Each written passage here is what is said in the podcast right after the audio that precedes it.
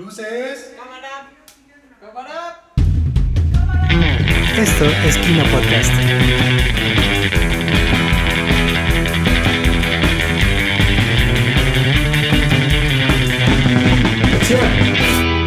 Comenzamos.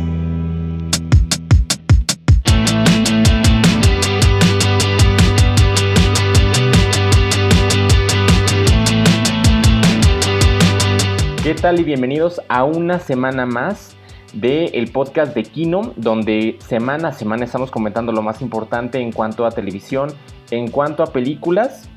Ya saben, las producciones que están en boca de todos. Y en esta semana tenemos dos producciones bastante, bastante importantes. Una por parte de Prime, que es la serie que se llama Solos y que salió en mayo de este año de la cual estaremos platicando en, el segundo, en la segunda mitad de este podcast. Pero por ahora nos tenemos que concentrar en, la gran, en el gran estreno del, verano. Ya por fin están abiertos los cines y eh, de verdad que es una producción que se estuvo esperando desde el año pasado. Entonces tuvo que esperar todo un año para que nosotros pudiéramos ver finalmente la película de la Viuda Negra por parte de Marvel. Y también lo anticipábamos desde la semana pasada, ¿no? Con todo esto pues cuando platicábamos de la Mujer Maravilla y demás cosas. Y para hablar de esto voy a estar con dos personas muy especiales. Una es Pau Castellán, ¿cómo estás? Hola, muy bien, muchas gracias. Muy contenta de estar con ustedes el día de hoy. Y bueno, las dos cosas que vamos a hablar me emocionan muchísimo, entonces pues nada más les digo eso por el momento. Así es. ¿Y tú, Nisos, qué tal estás? ¿Qué tal, Jared? ¿Cómo estás? Eh, bastante bien, bastante relajado y feliz de poder regresar. Me fui y regresé. Ahora sí, muy rápido para que me extrañaran más. Y este, estoy igualmente, estoy más emocionado por una que por otra, debo ser sincero. Este, y ahorita van a ver, bueno, les voy diciendo, estoy más emocionado por Black Widow, la verdad. Entonces, estoy ansioso por hablar de ella. Así es, mi nombre es Jared Nolasco y vamos a comenzar con esto. Y como ya les decíamos, ya platicábamos hace una semana sobre lo que era eh, la Mujer Maravilla, sobre toda esta parte del universo de DC y cómo ellos, a pesar de, de tener esa desventaja respecto a las películas de Marvel, eh, habían lanzado este primer gran golpe que era una mujer protagonista, una película con una superheroína protagonista, lo cual fue un gran hit y que la respuesta que tuvo Marvel no fue particularmente esta de la vida negra, sino había sido la de Capitana Marvel hace ya dos años y que la verdad fue bastante criticada tanto por la protagonista como por la historia en general y que de hecho es una película que tanto Nisus como Pau no me dejarán mentir, aprende mucho de los errores que tiene Capitana, Capitana Marvel y que Viuda Negra los corrige, toma lo que sí funcionó y obviamente siguiendo esta fórmula que Marvel regularmente nos, nos está acostumbrado a entregar. Entonces, Pau, cuéntanos de qué va esta película. Claro que sí, bueno, pues para empezar esta película eh, se sitúa después de Civil War, los acuerdos de Sokovia, toda esta cuestión que pasó y bueno, como saben muchos pues fueron a prisión, entonces dejaron a Black Widow sola y retrata qué es lo que pasó en ese inter, que ella no tuvo a su familia, los Vengadores. Y también se dice que, bueno, se planteaba que era una película más psicológica del pasado de Black Widow. Eh, siento que faltó un poquito de desarrollo en esa parte. Sí se toman en cuenta pues sus raíces, se retoman y de hecho ahí hay gente de su pasado que vuelve a, a aparecer en la historia y y ayudarle a pues buscar y hacer lo que ella quiere hacer. Pero en general creo que es como algo para darle a la trama, para seguir con la línea temporal. Y la verdad es que sí tiene pues mucho sentido en, el, en hablando de que si lo ves como un todo, pues te ayuda a entender más lo que va pasando, ¿no? No sé qué opines, Nisos. Pues justamente como tú mencionabas, eh, me parece que sí le falta un poquito ahondar en la parte psicológica, pero creo menester, antes de decir como estas partes, estas áreas de oportunidad, deberíamos decir como lo bueno de la película. Y a mí me parece que una de las mejores cosas que tiene son las escenas de acción. Eh, más que nada, como al principio empieza elogiando a un clásico, a Rápidos y Furiosos 6 o 7 creo, este, con esta escena en la que están llevando, bueno, se están escapando, es el principio, entonces no es spoiler, están escapándose de Estados Unidos y empiezan a dispararle al avión y están en una persecución, bueno, avioneta contra un carro, dije como sí, estos rápidos y furiosos, pero, pero aquí sí puedo ver qué está pasando. Este, y sinceramente es una, son escenas que te, te, llenan de ansiedad, no quieres saber qué está sucediendo, de lo bien que están construidas. Este, lo que sí es que hay algunas este, fallas en los efectos especiales, pero eso no arruina la experiencia de decir como, oh sí, pégale, ¿no? Este, igual la otra escena en la que hay una avalancha cayendo y como que todo es súper grande, es, es, es, bastante padre, muy disfrutable las escenas de acción y las coreografías están mm, en su punto, ¿eh? Muy, muy, muy exquisitas. Eh, Jared, no sé tú qué opines. Sí, de hecho sí, y de hecho más bien yo, yo, lo que quiero hacer es preguntarle más cosas, porque Pau, pasaron 11 años para que por fin pudiéramos tener esta película, una película que, que pues desde que salió la película de Iron Man 2 se venía pidiendo. Y también pasa otra cosa, en la película de la era de Ultron también tenemos estos toques que posiblemente la gente recuerde. Esta, estas pequeñas visitas al pasado que tiene Black Widow. También es importante eh, preguntarte qué tanto se relaciona o si es algo totalmente aparte. Pues como al principio ya venía adelantando, la verdad es que sí le falta como un poco de este desarrollo psicológico. Yo me lo esperaba que iba a, a desenmascarar su pasado como tal, porque de hecho creo que vemos más su pasado en otras películas que en esta.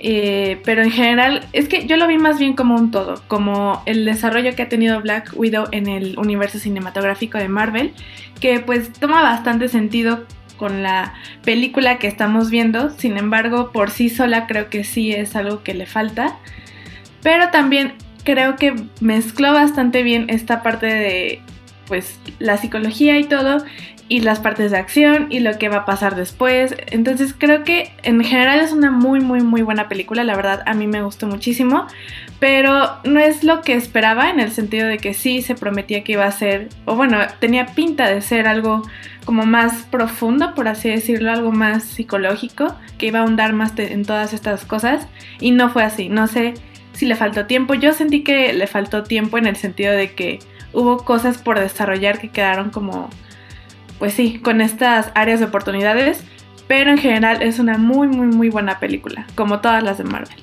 Ahora, Nisus, algo que también es muy importante que platiquemos es que nosotros ya sabemos cuál es el final que va a tener eh, la vida negra dentro del universo cinematográfico y esto es tal cual un pequeño apartado. Sin embargo, una palabra muy importante que eh, va alrededor de toda la película es la parte de la familia. Entonces, también, ¿qué nos puedes decir al respecto de esto? Pues sí, otra cosa que toma Rápidos y Furiosos, ¿no? La familia. No, no es cierto. Este, pues sinceramente sí se hay varias escenas en las que está como la familia entre comillas de la mujer de la mujer maravilla, perdón, de Black Widow, este que son bastante enternecedoras porque se llegan a sentir justamente como si estuvieras viendo un pues un programa de televisión sobre una familia, ¿no? Digamos, mal como el del medio, ¿no? Tienen estos chistes como fuera de contexto, pero no completamente fuera de contexto, bastante bien desarrollados y muy divertidos. Y sinceramente sí te, sí te permite saber por medio de los diálogos cómo esto se vuelve importante para ella y cómo ella misma empieza a razonar cómo su familia son también los Vengadores.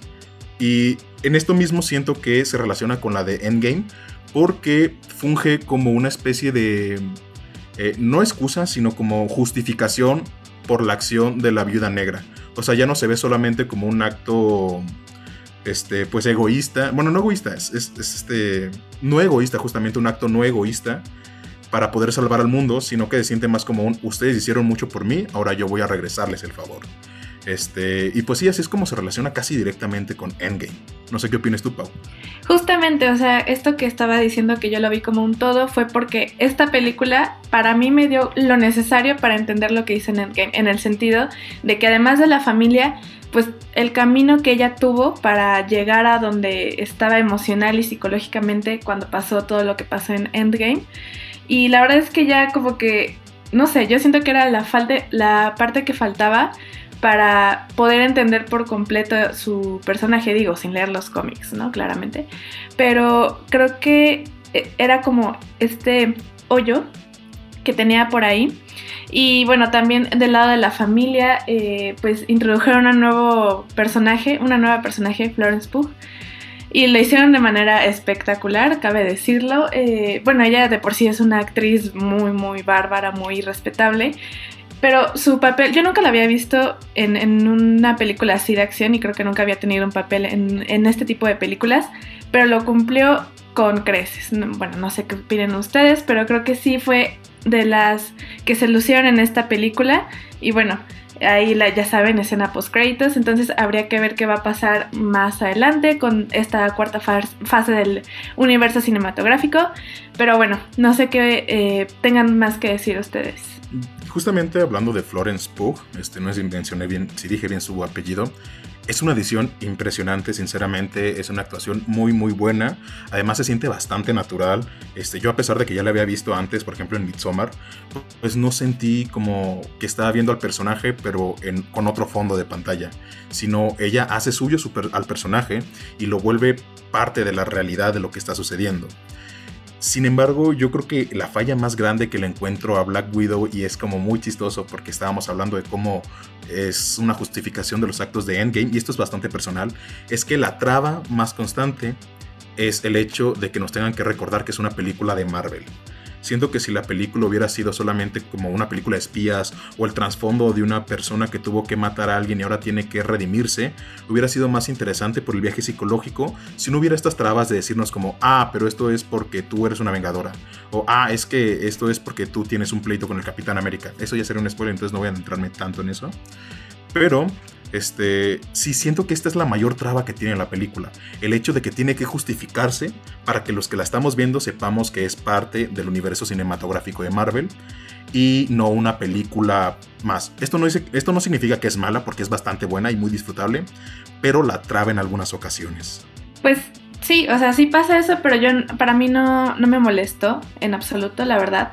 Eh, creo que fue algo no lo sentí forzado, a lo mejor sí estuvo un poquito de más, eso sí lo voy a admitir, pero en mi opinión eh, no, no estuvo para nada mal. Ok, y ya escuchando esas dos opiniones, ya escuchando lo bueno y ya escuchando lo malo que tiene la película, les quiero hacer una pregunta sobre obviamente si la recomiendan o no, pero considerando una cosa muy importante, porque las películas que hemos platicado anteriormente ya estaban disponibles en las plataformas sin tener que pagar algo adicional o sin tener nosotros que desembolsar para ir al cine. Entonces, la pregunta que les voy a hacer no es si vale la pena o no ver esta película, sino si vale la pena pagar por ver esta película o si mejor nos tenemos que esperar a que se libere. Entonces, inicio contigo, Pau.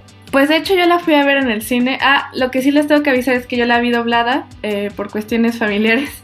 Pero pues ya entró la nueva ley, entonces ya se ponen los subtítulos aunque esté doblada. Eso no fui fan.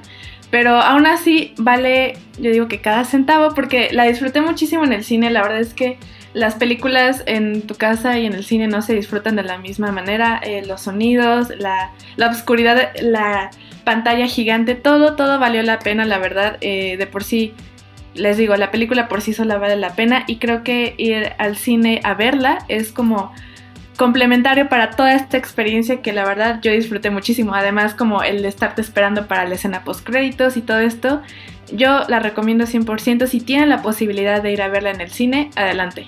¿Qué de Tinisus si recomiendas pagar por ver la película o mejor nos esperamos a que esté disponible?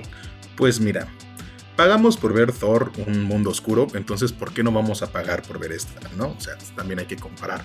Este, yo creo que si eres fan del universo cinematográfico de Marvel es un sí, o sea, fuerzas, porque es parte del universo, perdón.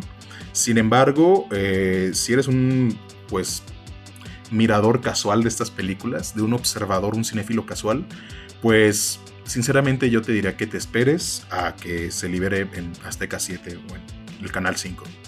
Pero sinceramente sí, sí es disfrutable, no lo voy a negar, pero ya pagar solamente si en verdad eres un fan acerrido de Marvel. De acuerdo, pues ya tienen las opiniones de, de, nuestros expertos en este podcast y en este momento nosotros terminamos con la sección de cine y nos vamos a la parte de televisión.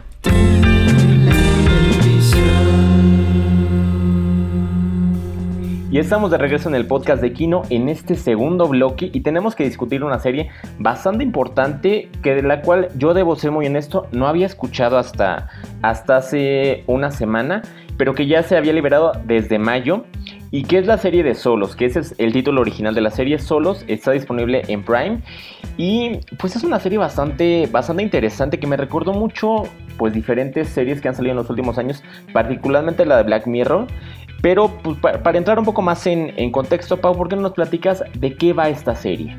Sí, claro, pues como ya lo venías adelantando, es tecnología y seres humanos. Creo que últimamente se ha estado explorando más como la psicología de los seres humanos en torno a la tecnología, porque siento que antes era como algo más distante, ¿no? Con las películas tipo, no sé, Volver al futuro, era como más ciencia ficción y acción, y ahora que ya es como algo mucho más cercano, lo tenemos aquí y sabemos qué puede pasar, ¿no? Entonces, esta serie es lo que va pues explorando a través de siete diversos capítulos. Son historias diferentes cada capítulo, pero no están, no están tan aisladas como creemos.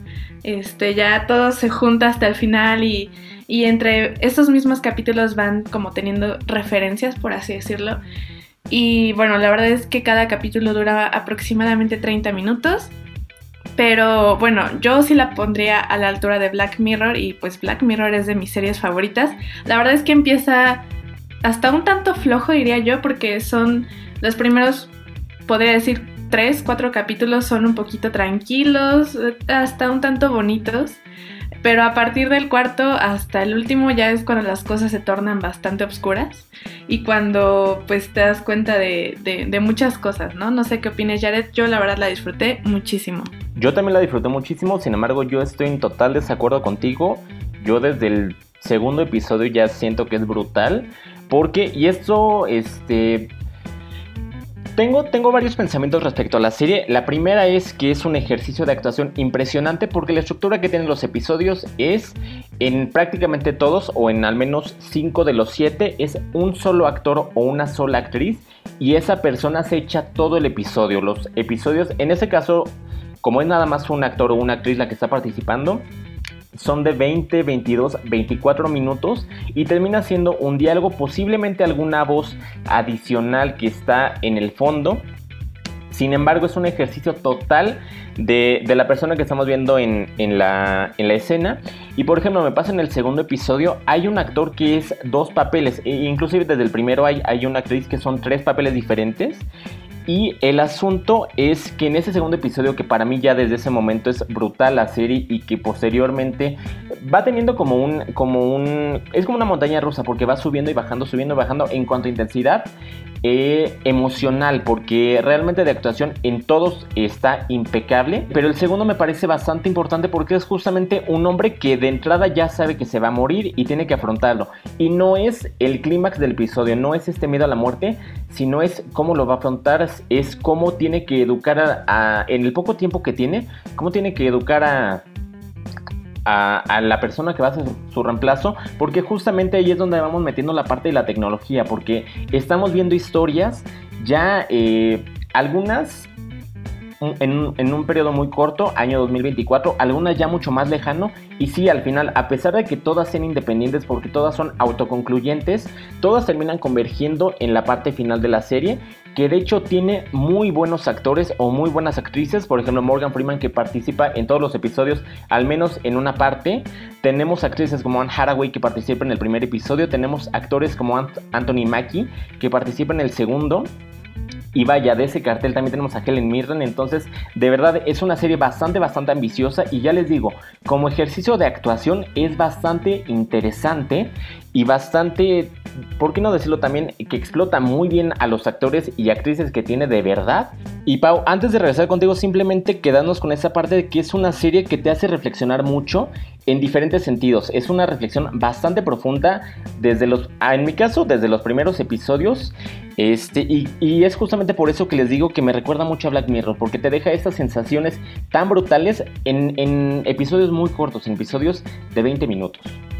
Sí, no inventes, yo lloré con todos los siete episodios. Bueno, la verdad es que yo también lloro mucho, pero todos estuvieron muy fuertes en el sentido de que sí te pegan y bueno, yo me quedé impactada con el cuarto episodio, les voy a dar un, no spoiler porque pues ahí viene en la descripción, pero habla sobre pues pandemia y confinamiento, ¿no? Y, y explora esa parte psicológica y lo acompaña con la tecnología y con todo esto de la manipulación, entre comillas, podría decirlo y te quedas como de, ¡ah! O sea, estoy viviendo eso, a lo mejor no igual porque eh, esta persona lleva muchísimos años encerrada, pero te identificas cómo lo va contando, cómo va con, esas, pues, crisis mentales que, se van desarrollando pues a lo largo de todos estos años que estuvo encerrada, cómo va terminando el capítulo y muchísimas cosas más. Y retomando esto de las actuaciones, en el quinto capítulo eh, yo me quedé impresionada con la actriz. Yo la verdad nunca la había visto, pero al final cuando rompe en llanto, o sea, lo sientes tan real y lo escuchas y lo ves y dices como de, uy, o sea, esa actuación está muy, muy, muy cañona, la verdad. Eh, en general ese capítulo también es muy bueno. Y pues sí, o sea, la verdad es que tiene un reparto muy muy bueno con actores ya conocidos y consagrados y con otros no tanto, pero que igual todos se lucen y es que sí, o sea, la verdad es que yo, yo sí lo pongo, les digo, a nivel de Black Mirror. A lo mejor es un poquito menos fatalista, habría que ver si hay como más temporadas y cómo se va a ir desarrollando, entre otras cosas. Pero sí te da esta sensación de que todo va a estar bien hasta que llegas al cuarto capítulo, en mi opinión, que fue precisamente el del confinamiento. Y ya hay todo como que va empeorando, ¿no? Y, te quedas como con estas crisis existenciales, bueno, por lo menos yo. Y pues sí, te ayuda como a reflexionar y a tener en cuenta muchas cosas de la vida porque les digo, son temas tan humanos que están presentes en todos y los abordas de una forma tan, tan, tan buena que pues sí, o sea, te pones a pensar y, y te pones a reflexionar y hasta te puede dar una crisis ahí viéndolos, ¿no? Yo qué sé.